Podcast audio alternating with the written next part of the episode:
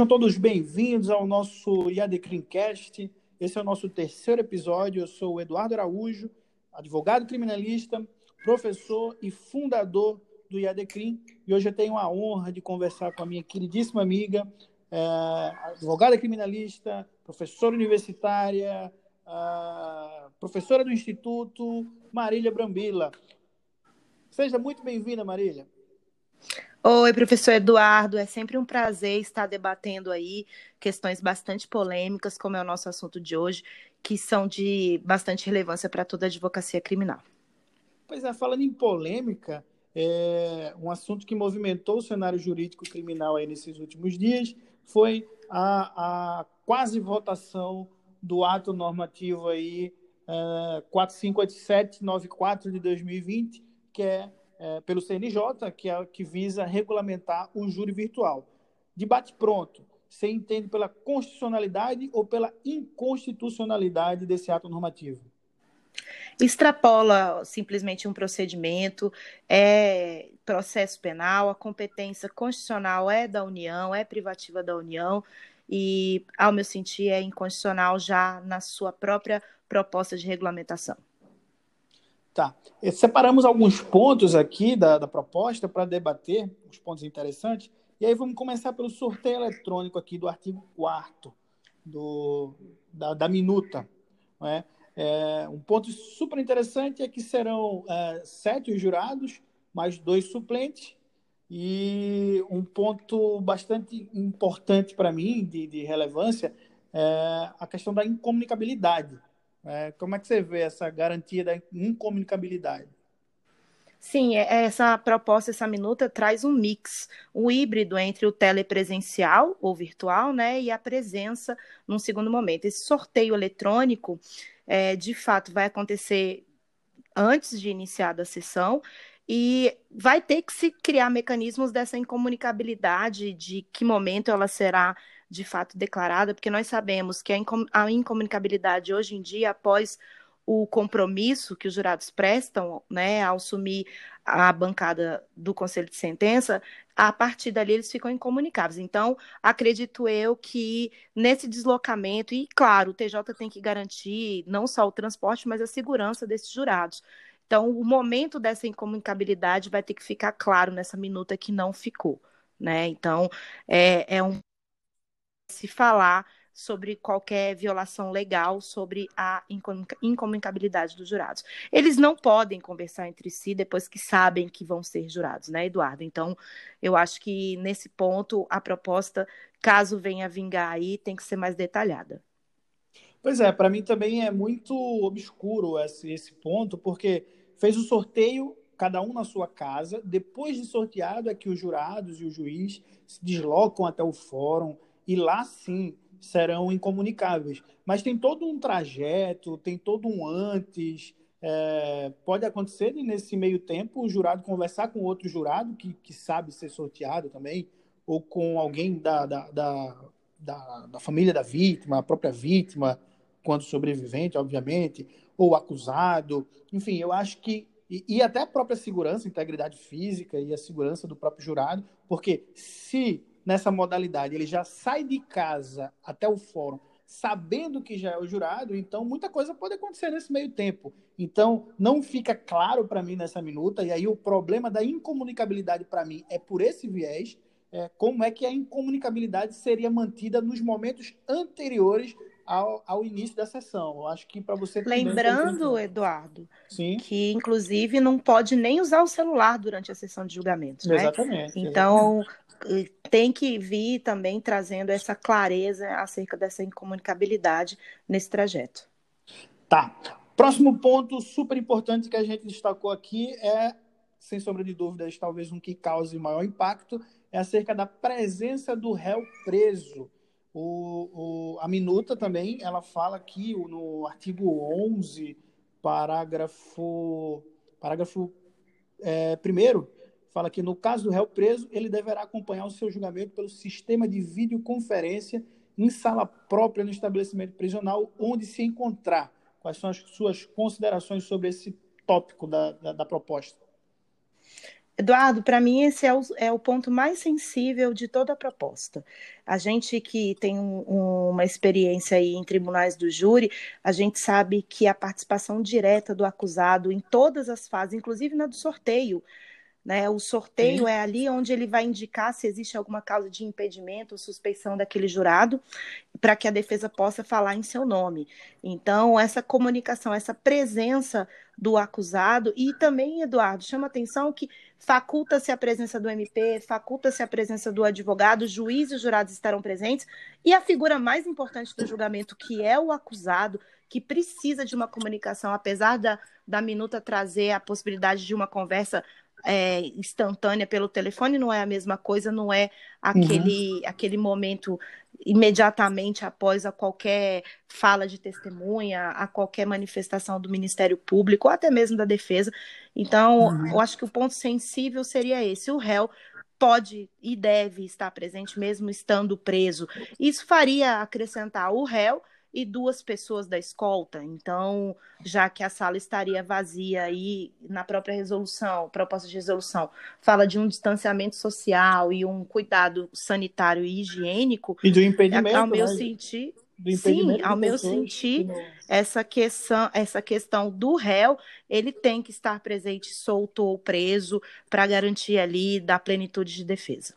Pois é, e perceba que a própria proposta ela faculta que o réu solto poderá comparecer presencialmente. Então, ela, ela agrava unicamente a situação do réu preso, o que é... Sim, ela, ela desincumbe o Estado de fazer a escolta né? É. Que a gente sabe que a gente está com um problema muito grave durante a pandemia da escolta, do isolamento completo dos presos, já, com, já estão ocorrendo as audiências por videoconferência, então fica bastante complicado a questão de cumprimento dos princípios constitucionais da ampla defesa e agora da plenitude de defesa no plenário do júri.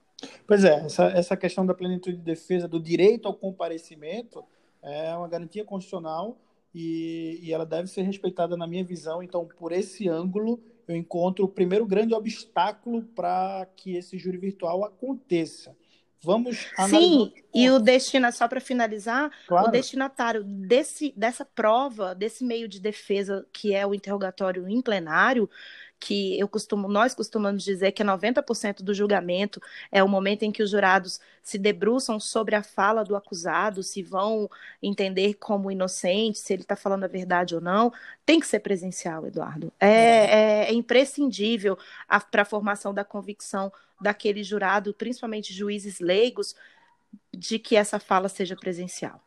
É, o, o vídeo é muito frio, talvez ele não passe a real a real situação que a gente quer mostrar ali, e isso talvez, sem sombra de dúvida, na verdade, prejudica de fato a defesa do réu e a plenitude, e a plenitude da prática dessa defesa, na minha concepção. Bom, você já adiantou também aqui a situação do parágrafo 2 que fala que na hipótese do parágrafo 1 ou seja, do réu preso e do, do depoimento por videoconferência, a defesa deverá ter acesso ao réu por telefone ou outro meio de comunicação durante todo o julgamento, podendo comunicar-se com ele sempre que entender necessário. Esse é outro ponto que eu não vislumbro como aconteceria ou como seria possível de acontecer com a efetiva, a, a, o efetivo cumprimento que, pelo menos, é, é a, a norma que imaginou no campo das ideias. Eu não sei o que, é que você acha sobre isso.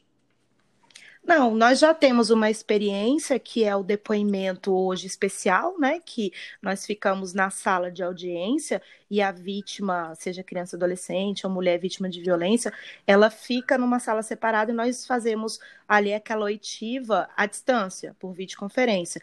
E nós sabemos que a comunicação ela é bastante restrita. As perguntas são formuladas né, por meio de telefone ou WhatsApp, depende do juízo, e de fato elas não elas não tratam especialmente daquilo que a gente pretende naquele momento, traz uma frieza na interlocução, sim, e a gente, principalmente nós que somos advogados, e até mesmo os promotores de júri, tem essa elo eloquência até na hora de formular as perguntas, e isso pode prejudicar bastante, não só a defesa, mas quanto a acusação também.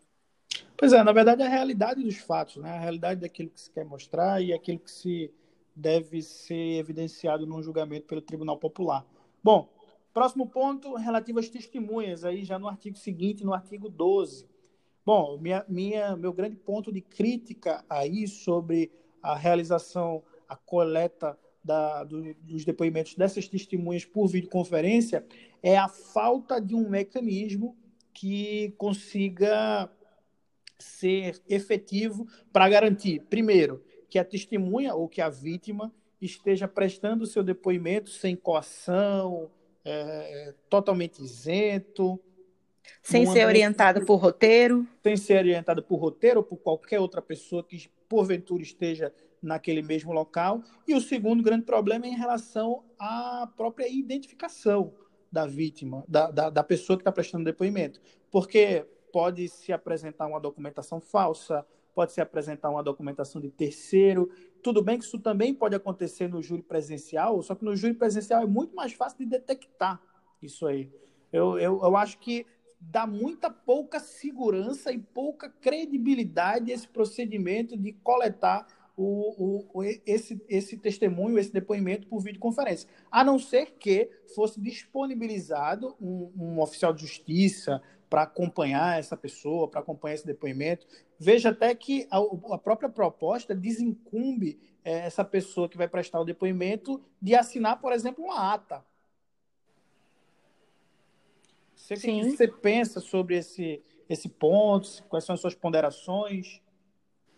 Acho que a maior preocupação é justamente a coação ou qualquer tipo de direcionamento no depoimento, né, Eduardo? Nós já estamos vivendo essa realidade nas audiências criminais que acontecem perante juízes e é uma grande preocupação com, o quanto esse depoimento é livre, o quanto esse depoimento relata a verdade e quanto a credibilidade esse depoimento pode passar para ser aí o fundamento de uma sentença condenatória. Então, é uma grande preocupação. E a gente também, Eduardo, tem que falar da presença dessa testemunha ou desse réu para um eventual reconhecimento. Né? Claro. Né? O procedimento do júri garante a, defesa ou até mesmo a acusação a possibilidade do reconhecimento do réu de pessoas e de coisas em plenário do júri perante os jurados. Então, a gente precisa pensar também que estar presente, ou seja, é, não só virtualmente, pode impossibilitar vários atos que acontecem durante um julgamento presencial que podem culminar aí em uma condenação injusta.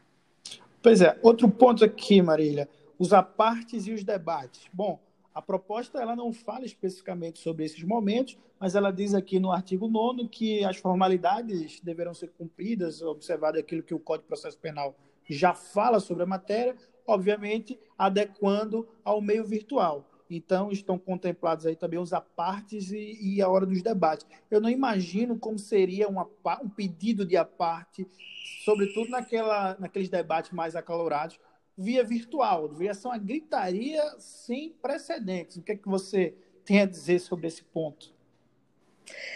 Eduardo, se essa proposta for aprovada, a gente vai ter que manter uma cordialidade, uma serenidade que está longe do plenário do júri, que a gente sabe que traz aquela emoção, que nós temos a comunicação não verbal com os jurados, que todos os movimentos, que tudo aquilo que acontece ali naquele espaço no momento do julgamento é levado em consideração pra, por todas aquelas pessoas que ali estão, principalmente pelos jurados. Então, transformar esse debate, e essa parte também cortar o microfone, ou até mesmo o juiz fazer essa parte regulamentar de três minutos, como a lei prevê, e devolver esse tempo à defesa, pode retirar, sim, o que é justamente a essência do júri, que, é os, que são os debates acalorados, que não, que não se trata de um crime frio, ou seja, são crimes dolosos contra a vida, e é uma garantia constitucional de que esse julgamento seja feito perante os seus pares, ou seja, esse júri popular. Então, eu não consigo imaginar, dentro de uma perspectiva de uma teleconferência, onde essa, essa, essa possibilidade desses debates possam ocorrer de forma aí a trazer, de fato, aos jurados o que o processo precisa, a análise que o processo precisa. Por quê? Porque o promotor e o advogado tentam mostrar a sua verdade dentro daquele processo, de tudo aquilo que aconteceu, e cabe aos jurados decidir. E limita-se demais a presença telepresencial, né? A gente vira uma telinha e deixa de, uhum. de demonstrar emoção, e aí eu acho que perde a essência do tribunal do júri. Pois é.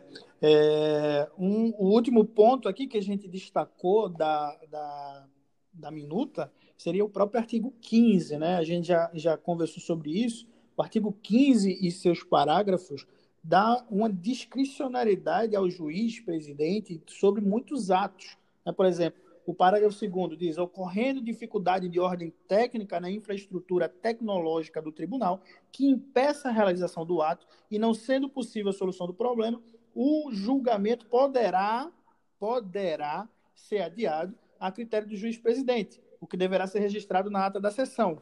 E aí vem o parágrafo seguinte, o parágrafo terceiro, e fala assim: os problemas técnicos nos sistemas e equipamentos das partes efetivamente demonstrados não poderão ser é, interpretados em seu prejuízo. Ótimo.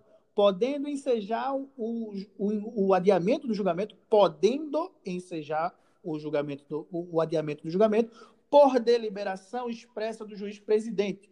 Então, é, e aí veja o parágrafo 4 só para encerrar. Não caracterizam indisponibilidade da videoconferência as falhas de, de transmissão de dados momentâneas que não gerem prejuízo podendo o juiz presidente determinar que somente o ato não transmitido seja repetido. Vamos lá. O que é que isso quer dizer na prática? Se a defesa ou a própria acusação está falando e momentaneamente fica mudo, é, você não consegue expressar aquilo que você quer, quer, quer mostrar para os jurados, o juiz fica na mão do juiz decidir se aquela falha momentânea ela causa ou não prejuízo para a defesa e se aquele ato precisa ou não ser refeito. Então, eu enxergo aí duas, dois grandes problemas. Primeiro a discricionalidade. Porque, por exemplo, no exemplo desse que eu citei, que o juiz não falhou, ninguém ouviu o que eu falei. Como é que o juiz vai avaliar se o que eu falei naquele momento causa prejuízo ou não? Segundo, às vezes acontece de falhar o sistema e o pró a própria pessoa que está falando não sabe nem que o sistema falhou. Então eu não tenho como avaliar isso. Às vezes tem um dado importante para falar para o jurado, às vezes aquele ponto de emoção, aquela cereja do bolo que a gente guardou para o jurado, e na hora falha e a gente não tem como saber que falhou, o juiz não tem como saber o que a gente falou, portanto, não tem como decidir sobre prejuízo ou não, e a gente pode realmente a defesa e a plenitude de defesa pode ser prejudicada. Né? E o segundo grande problema que eu vejo é, no caso dessas falhas técnicas, o tempo que durou a falha será restituído à fala da defesa, à fala da acusação? Esse, esses são meus grandes questionamentos.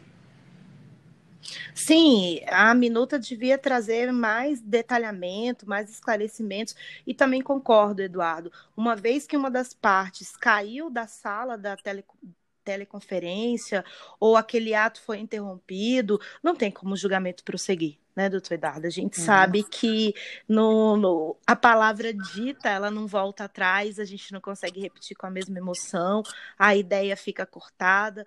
Ou seja, deverá, né? A minuta de, deveria trazer ali, diante da impossibilidade de continuar, óbvio que júri sem promotor, júri sem advogado, júri sem jurados e júri sem juiz não pode continuar. Claro. Né, sobre a violação dos princípios constitucionais. Então, a minuta poderia ter sido mais clara em relação a essa situação, estabelecendo que nesse momento que houver qualquer intercorrência relacionada à falha de transmissão de dados, o júri deve ser interrompido imediatamente e adiado. Pois é, o artigo 17 fala que os casos omissos serão resolvidos pelo juiz presidente. Então, há uma discricionalidade muito grande para aquelas situações é, que não foram descritas aqui é, serem decididas de bate-pronto pelo juiz, que isso é outro ponto que eu enxergo muito perigoso, como sendo muito perigoso, porque é muito discricionário. Bom, feita essa análise aqui, pelo menos dos principais pontos que conversamos aqui, que julgamos serem os mais controversos, eu queria que a gente, já caminhando para o final, apresentasse talvez uma proposta, algum meio termo, alguma solução, e já conversamos sobre isso, e aí, é, é, faça as honras. Qual foi o nosso, o nosso acordado? O que, é, que seria o nosso modelo menos ruim de um possível júri virtual? Doutor Eduardo, é muito simples. Se se garantiu a possibilidade da presença de quase todos os participantes, Né? Acredito que a testemunha poderia ser facultada a ela, como você propôs, sendo acompanhada por um oficial de justiça ou, presen ou estar presente. O júri aconteceria de forma presencial a todos, mesmo porque a polícia, as, os, trabalha os trabalhadores essenciais, os entregadores, aquelas pessoas, todas aquelas que estão nos auxiliando nessa pandemia, estão nas ruas e estão praticando atos com todos os devidos cuidados sanitários, claro, mas a proposta seria: o júri acontece como acontece sempre, de todos os participantes de forma presencial, exceto o público. E aí as transmissões via YouTube estão acontecendo em todos os tribunais desse país e seria muito viável a manutenção da, do nosso formato, claro, mantendo todas as regras sanitárias, a higiene, higienização dos ambientes, mas é o que temos aí para não afrontar a nossa Constituição e manter a essência do Tribunal do Júri como dentro de uma garantia constitucional. Pois é, é bom que se diga que a proposta segue no sentido de não afrontar um princípio, que também é um princípio constitucional, da celeridade. Só que é bom que se diga que, é, é, mesmo sendo a celeridade processual um princípio constitucional, diversos outros princípios, a plenitude de defesa, enfim, o direito ao comparecimento, o direito a, prestar as informações que se achar necessária e até a própria presunção de inocência também são princípios constitucionais. E aí, aparentemente, existe um choque de, de, de normas constitucionais que precisam ser resolvidos pelo, pelo judiciário é, não somente pelo CNJ, que, como já vimos, é, esbarra nessa questão da constitucionalidade, mas pelo judiciário como um todo. O fato é que muito precisa ser discutido, não só no âmbito do CNJ, não só no âmbito do judiciário, mas também é, com todos os atores que compõem é, é, o Tribunal do Júri, a própria OAB, as associações de, representação dos advogados, dos promotores, dos defensores públicos, dos próprios juízes, por que não? é, para que a gente chegue num modelo é, é, que atenda à necessidade e às garantias fundamentais e que sejam suficientes para que a gente esteja protegido nessa situação momentânea de pandemia. Professora Marília, muito obrigado pela sua participação. Realmente foi bastante esclarecedora, foi muito bom contar com você aqui hoje. Esperamos contar com você em outros episódios do nosso podcast. É, sigam a, a, professora Marília aí no Instagram, nas redes sociais, arroba Marília Brambila com dois L's.